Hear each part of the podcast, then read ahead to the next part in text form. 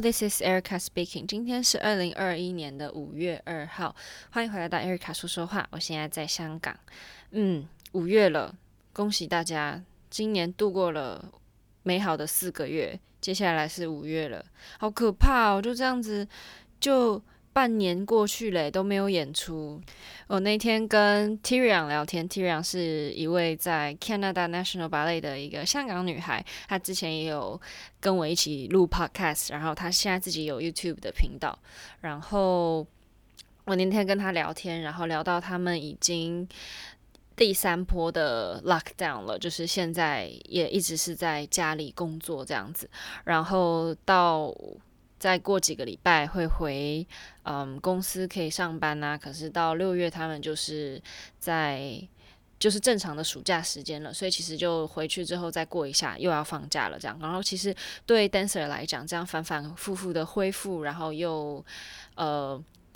离开，又恢复，然后又离开的这样子，其实是非常痛苦而且困难，我觉得啦，要这样形容的话，因为其实就。很简单的讲，就是有那种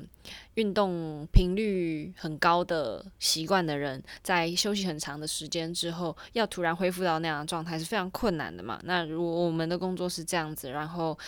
结果因为 lockdown，然后一直是在家里，只能做做把杆啊，然后平常。有在大教室可以的一些 center 的练习都做不了，那又要突然回到排练的状态，从早上十点到晚上六点，然后一直是一直在排练状态的这一种消耗能量的程度，那个恢复真的是很痛苦。就第一周、第二周，每一次恢复的第一周、第二周都会像是呃有人掐着你的身体。然后非常的酸痛那种感觉，所以就可以想象他们已经第三次 lockdown，然后每次 lockdown 都这么长的时间，就那个动力会被消耗，因为也不知道到底什么时候会有真正的演出，然后真的是很辛苦啦。然后啊，我想要跟大家推荐一下，大家去看 Tyrion 的那个 YouTube 频道，他现在有一支新的影片是教怎么去缝鞋头。因为我常常回台湾的时候，我去教室上课，然后大家看到我有缝鞋头，就会想要问我是怎么去缝的。可是因为当下就没有针线，其实很难去呃很完美的讲解说哦，你先穿这个洞，然后绕两圈，然后再拉出来，要拉紧，不要往下拉，要拉平之类的这种事情就很难讲得很细。而且这个你只要稍微缝得有点歪，你其实很可能会拐到，因为它就是你。立足点就在就只有那个点嘛，然后如果你又不缝平的话，或者是缝到你对的那个角度的话，是很容易受伤的。所以大家可以去看他的影片，他有从头教，就是从戳洞，然后再呃缝一圈两圈的细节都讲得还蛮清楚的。这样，而且他那个影片不是广东话，所以大家应该不会觉得太难理解。这样，然后。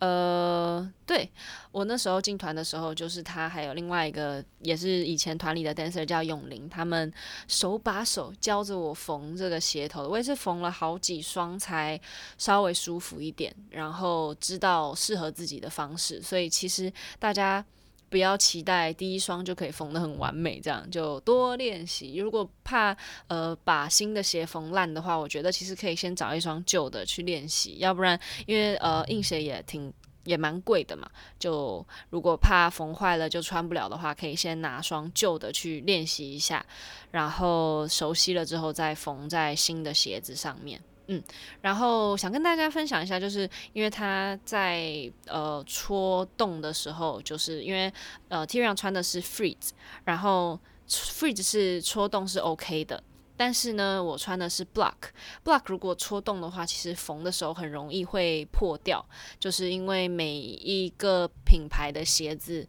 的可能结构不一样，所以我觉得就是你可以。找到最适合自己的方式，这样子。然后，可是如果看，我知道有些人穿科技硬鞋 Gainer 也会想要缝鞋头，是可以的，但是就小心手不要受伤，因为它前面是塑胶的材质，所以不会像 Freeze 啊 Block 这种传统的硬鞋这么容易穿透，所以就非常小心手这样。因为其实前几年在团里也有发生过。dancer 在缝鞋头的时候拿那个锥子去戳鞋头，然后戳到自己的手，是真的就穿过去了，这样就穿了两个洞，因为进去又出来，就真的手指头上就两个洞，太可怕了。那一天真的是哇，历历在目，暴血这样，所以大家真的要很小心，然后不要。不要边看影片边缝，看完影片大概知道暂停影片，然后专心看着你的鞋子缝这样子，对。然后接下来继续跟大家分享，上礼拜分享到 Emeralds，然后我们这礼拜终于排到了就呃。呃，rubies 对，rubies，诶，上礼拜其实我在下标题的时候，我刚开始下的是翡翠，就是因为我查了，然后有几个文章是给了我错误资讯，就说 emerald 只是翡翠这样，然后我上传了之后，我的同事就跟我讲，嗯，诶，这个好像不是哦，然后我就去查一查，然后就又有另外文章写说，大家就常常把 emerald 翻译成翡翠，但是是错误的这样子，然后我就最后再仔细的比较一下这个。诶，Emerald 是祖母绿，就是完全不一样的东西，所以我最后也把标题给改了，就大家就没关系，我现在就称它绿宝石这样。然后这个 Ruby 呢，如果跟两其他两个宝石比起来，这 choreography 就有点像是那种泼辣大姐，很辣那种感觉。因为像 diamond 的话，我就会把它形容成就那种公主啊、王子啊，在城堡里面很高级的那种舞会，闪闪发光的感觉。然后可是 emerald 呢，可能就是隔壁的温柔少女的这种气氛。那 ruby 就是泼辣大姐，嗯，非常的有个性。然后。她的拍子特别的难数，我上礼拜有跟大家分享说，我觉得会诶、欸、很怕会不协调啊什么，但其实我最后发现就是协调不协调，其实就练一练是可以过来的，就是这个 choreography 还不算到太难这样，然后最难的就是数拍子，因为这个 composer 呢是鼎鼎大名的史特拉文斯基，跟 Rite of Spring 是同一个。呃，作曲家，然后这个作曲家呢，就是特别的聪明，就只有他可以做出这样子的音乐，就是呃，像我们平常数拍子，顶多就是啊、可能四拍接个六拍，再接个八拍这样子，这个都不算什么。史特拉文斯基呢，他可以给你慢的四拍，然后呢，再突然一个快的五拍，再回来到慢的六拍，再回来到慢的四拍，再快的五拍，然后接下来接个九。然后你就会不知道这到底是要怎么记，但是因为像 dancer 的话，我们是有呃 choreography 嘛，所以我们是可以把它串在一起做一个连接，然后去输入到脑子里。但其实我还蛮诶好奇，假如说是练钢琴或者是就学音乐的人，如果是在练史特拉文斯基的话，是怎么记的？是记那个旋律跟拍子拼在一起，然后去记拍子吗？诶。这个如果有可以解答我的人，可以跟我说。因为其实我小时候有学过还蛮长段时间的钢琴，可是我要在这里也爆自己的料，就是我那时候真的就是坏小孩，就很不喜欢练钢琴。然后尤其是那个时候，应该说每一个学钢琴的小孩都会弹到，那应该叫哈农吧，是哈农吧，就黄色的一本很厚，然后。因为很厚的那个琴谱，其实你放在琴架上面，它就你没有用夹子夹起来的话，它很容易会。呃，你弹一弹，它就自己页数会飞，或者是合上这样子，因为它是非常厚的，就没有办法 stay 在琴架上面。然后我那时候就很生气，然后我就会 把那个琴谱拿下来，然后坐在屁股上，然后这样，呃呃，很用力去做它，想把它做扁这样，然后就很生气，很生气，因为就练不好。那哈农就真的很难练，我那手指就不协调。然后呢，之后应该不是哈农，是在别的琴谱上面，就是老师都会用自动铅笔在上面画重点那，就是这里要。注意这里要大声小声，然后会写日期，说好几月几号到几月几号要练这一段，这样，然后会把那个该练的地方用铅笔写出来。然后呢，就是我就仗着这一点，老师用自动铅笔写，然后我就用橡皮擦把它擦掉，我就不觉得老师会记得，因为我想说，老师你一次教这么多学生，应该。不会记得哪一个学生 specific 要练到哪里吧？我现在想回想，真傻，怎么可能不记得？然后 反正我就把它擦掉，然后老师还就是陪我演这一出哦，他就没有揭穿我。然后可是他应该是有，诶，就老师可能有私下跟妈妈妈沟通，就是说啊，这个有发生这样的事情什么什么。所以其实之后我跟家人说我不想学钢琴，其实他们还蛮相信我，就真的很不喜欢这样。然后反正我就应该有学了五六年吧，但我觉得他还是多少对我的诶。呃，我这样讲有点心虚啦，但是我觉得应该是有比那种完全没有学音乐的人在拍子上面稍稍领悟力高一点。就是我可以想象，假如说我没有学钢琴，然后我来跳舞的话，哇，应该是还蛮惨不忍睹的。就是什么音乐性啊，跟着音乐的拍子啊，那个就会完全就是诶没有办法进入状况的那种状态。然后，因为其实我现在在嗯。就是以 dancer 的基基础点上面去评论我的这些拍子啊，音乐性的话，我其实真的没有很好。就是，嗯，要硬要说的话，应该是中下的程度吧。所以我就想，假如说我再也没有这个音乐钢琴的这个基础的话，搞不好我就是连边都沾不上了。然后，对，就是有这么一段学钢琴的往事。但是我对音乐还是有点憧憬的，就是我在上了高中的时候。是有加入热音社的，那时候应该是看了一个动漫，叫做《K-ON 轻音部》，是一个非常可爱的动漫。我觉得大家就如果是国中生在听我的 podcast 的话，我还蛮呃推荐大家去看《K-ON 轻音部》，会对高中社团有特别的憧憬。这样，但假如如果已经是高中生或者是再年长一点的话，就诶、可以不用看了，就除非你觉得自己比较少女的话，可以看一下，因为它就还蛮无脑的一个动漫，就非常热血。然后那时候看完《K-ON 轻音部》，我就加入了那个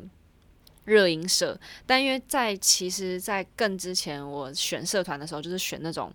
诶，事情最少，我还加入过什么校刊社，就只有社团时间需要去上课的那种社团。因为像如果像我那时候加入热音社，就很多课后的时间要去，但是因为我要去上芭蕾课嘛，就没有办法真的配合他们时间。然后所以我还记得那时候有些学长很不爽，然后就有另外还当然会有人帮我说话，什么啊他去跳芭蕾啊什么的这样。然后可是我就有感受到学长们默默的诶就不开心，我就想算了算了，然后。隔一年好像就我就好像就去了美国吧，就没有在那个社团里面，就还蛮有趣的。我在那个学打点的时候，因为在我选的乐器是爵士鼓，然后他不会马上让你上鼓嘛，因为你也根本就没有基础，零基础的状态下，你就是在坐在那里打点，打点他就是会给你一个鼓的鼓面，然后你就在那里打拍子，刚开始就是定点打，就 one two。Three, four, five，然后我就觉得我这拍子打得挺好的啊，因为其实我的同学就是会越越打越快，越打越慢，越打越快，越打越慢这样。然后可是因为我就是有跳舞嘛，就这个一拍、两拍、三拍这种东西，就定点要一直维持着一样的速度，这种事情我还是可以做到的。然后可是我就一直在那里打，我大概打了。两三个月吧，他就是没有让我上鼓，我就开始有点不开心，我就算了算了，这个也热情就消退了。但现在的话，我是会在 YouTube 上面会找一些呃呃韩国人他们会 cover K-pop，用爵士鼓 cover K-pop，我觉得还蛮就是会让人突然很热血，又想要学爵士鼓这样。所以诶，如果大家在香港有推荐的这种可以业余学爵士鼓的，可以推荐我一下。对，又是就是那种。除了跳舞之外，另外想要假，就是我真的觉得，假如我没有学芭蕾的话，我真的就会这么的，诶、可能更有毅力跟恒心在那里打点吧，就会想要真的上鼓，然后打一首歌这样。但现在就是 没有这个。机缘，希望有一天可以。对，想做的事情还真多。